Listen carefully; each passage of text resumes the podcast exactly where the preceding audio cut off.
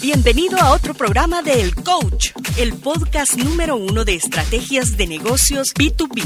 Visítanos en estrategiasdeventa.com y suscríbete a nuestro newsletter. Recibirás información que te dará una ventaja importante sobre tus competidores. Comencemos el programa de hoy con nuestro anfitrión, Jorge Zamora.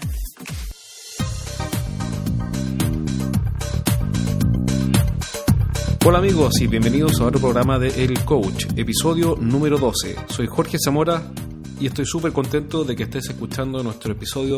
Es increíble, costó partir con el podcast pero lo conseguí. Eh, bastó ponerse la meta de comenzar y de a poco ir puliéndolo y mejorándolo y agregando mejor contenido y contenido más frecuente. Ya estamos llegando a las mil eh, reproducciones mensuales. Yo sé que para el mundo del podcasting mil reproducciones al mes es poquito, pero Vamos lento pero seguro. El tema de hoy día son los 11 puntos críticos que afectan los negocios industriales, los 11 puntos que son determinantes para poder vender muchísimo más en el complejo mundo de las ventas industriales, las ventas de alto valor y de también alta complejidad. Cuando hablamos de las grandes ventas, nos referimos a ventas que tienen un alto nivel de involucramiento para el comprador, es decir, el vendedor, el comprador, perdón, eh, percibe riesgo, eh, él sabe que si se equivoca y nosotros no cumplimos, nosotros que somos los vendedores no cumplimos, es muy probable que a él tenga problemas con su jefe o con otras gerencias dentro de la empresa o incluso le cueste la carrera. Entonces, hay 11 puntos que tenemos que considerar en estos negocios donde el cliente recibe, percibe eh, bastante riesgo.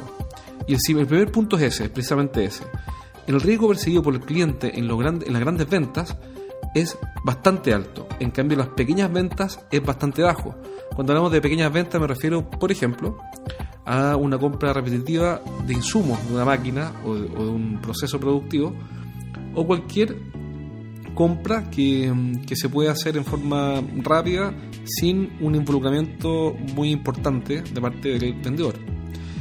El segundo punto crítico para poder mejorar nuestro nivel de ventas es que el rol del vendedor en las grandes ventas es protagónico, tiene un gran rol que cumplir y él puede hacer toda la diferencia. En cambio, en las pequeñas ventas, su rol es más bien secundario. ¿A qué me refiero con secundario? Cuando hablamos de reposición o pedidos mensuales que se están reponiendo, un asistente comercial, un asistente de marketing, un telemarketing, incluso un carro de compra, pueden suplir perfectamente bien el trabajo que hace un vendedor. De hecho, muchas empresas reemplazan eh, horas de su fuerza de venta por horas de telemarketing para tomar estos pedidos pequeños. Y entonces, ¿quién es el que hace toda la diferencia en las pequeñas ventas cuando hablamos de este tipo de negocio? El que hace toda la diferencia es el marketing, porque el marketing como actividad puede hacer que los clientes vayan al e-commerce, por ejemplo, o, puede activar también el telemarketing. Y también es importantísima la excelencia operacional y el supply, chain management, por ejemplo, que lo que hace básicamente es asegurarse de que el producto, esa pequeña orden que fue comprada por canal remoto, llegue en el momento oportuno y de la forma adecuada, eh, tal como esperó el cliente cuando lo compró. La tercera diferencia es que los montos de las transacciones siempre en estas pequeñas ventas son pequeños, en cambio las grandes ventas los montos son grandes, pero cuando hablamos de montos estamos hablando de los montos que percibe el comprador. Con esto me refiero a que un monto puede ser pequeño cuando es una compra de un millón de dólares, pero que ha sido comprado reiteradamente por un comprador durante los últimos tres o cuatro años al mismo proveedor. Es decir, no es un gran tema, no es una gran preocupación. Otra diferencia está en la formalidad del proceso de compra. Las grandes, las grandes ventas tienen generalmente un proceso de compra mucho más formal. Incluso em, lo tienen completamente estratificado y especificado con atributos, puntajes, porcentajes, peso relativo, etcétera, plazos y formas de adquisición. En cambio, las pequeñas ventas normalmente son las formalidades son menos, es decir, las pequeñas ventas son menos formales, salvo cuando se hacen planes de abastecimiento programado en los cuales el proveedor, el vendedor, se compromete a entregar parcializadamente, de acuerdo a un cierto plan, em, su producto. Otra diferencia es que el nivel de, involucramiento de los compradores en el proceso de compra en las pequeñas ventas es bajo y naturalmente en las grandes ventas es bastante alto. La necesidad de un rol configurador es otra diferencia. En las pequeñas ventas esa necesidad de un rol configurador es bastante baja. En las pequeñas ventas se puede dar principalmente en la configuración inicial del negocio. Pero en las grandes ventas el rol configurador del vendedor es bastante alto y es permanente. Otro punto diferente, eh, que hace, otro punto que hace la diferencia entre las pequeñas y las grandes ventas es que el tiempo en que demora el proceso de compra es bastante más largo en las grandes ventas. En cambio, en las pequeñas ventas es bastante breve. Un cliente en comprar un millón de dólares se puede tomar 3, 6 meses, o quizá un año, o quizá dos años en cambio, comprar 5 mil dólares o una compra repetitiva en el tiempo la puede hacer incluso por email, o sea, muy rápido. También las grandes ventas atraen a más competidores, es decir, el nivel de competencia por ganar el negocio es bastante más alto cuanto es más alto el valor que está en juego. Y las pequeñas ventas, normalmente el nivel de competencia es bastante menor. Por último, la complejidad de la estrategia de ventas es tanto mayor cuanto mayor es el monto cada movimiento hay que pensarlo como se piensa una partida de ajedrez. Entonces eh, es mucho más complejo ganar un negocio mientras más grande.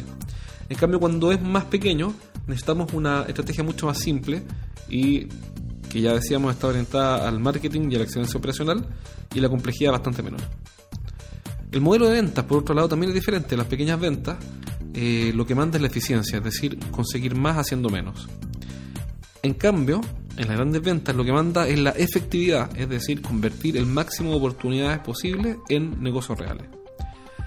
Y por último, la onceava diferencia o punto crítico es que en las pequeñas ventas la integración con otras soluciones es más bien baja, en cambio en las grandes ventas, en muchas ocasiones, tenemos una gran cantidad de integración con otras soluciones. Por ejemplo, si un cliente industrial está comprando una máquina retroexcavadora, esa solución hace parte de toda una gran solución de construcción de obras civiles en un determinado lugar.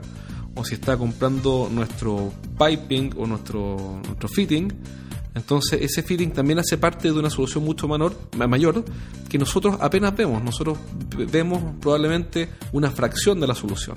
Y por ende la necesidad de integrar nuestro producto, nuestra solución con otras soluciones es mucho mayor, lo que nos puede llevar fácilmente a, em, a tener que relacionarnos e integrarnos con otros proveedores que ni siquiera conocemos.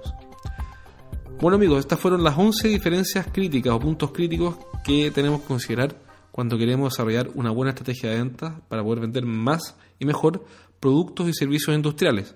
Recuerda visitarnos en nuestra página web y suscríbete en iTunes para que te tengamos de vuelta pronto, ojalá, y puedas escuchar nuestros próximos programas. Recuerda recomendarnos con tus amigos y tus contactos para que conozcan también este programa y déjanos tu review en iTunes o en Stitcher, dependiendo de cuál sea la plataforma que quieres usar. Te mando un abrazo y espero tenerte de vuelta muy pronto.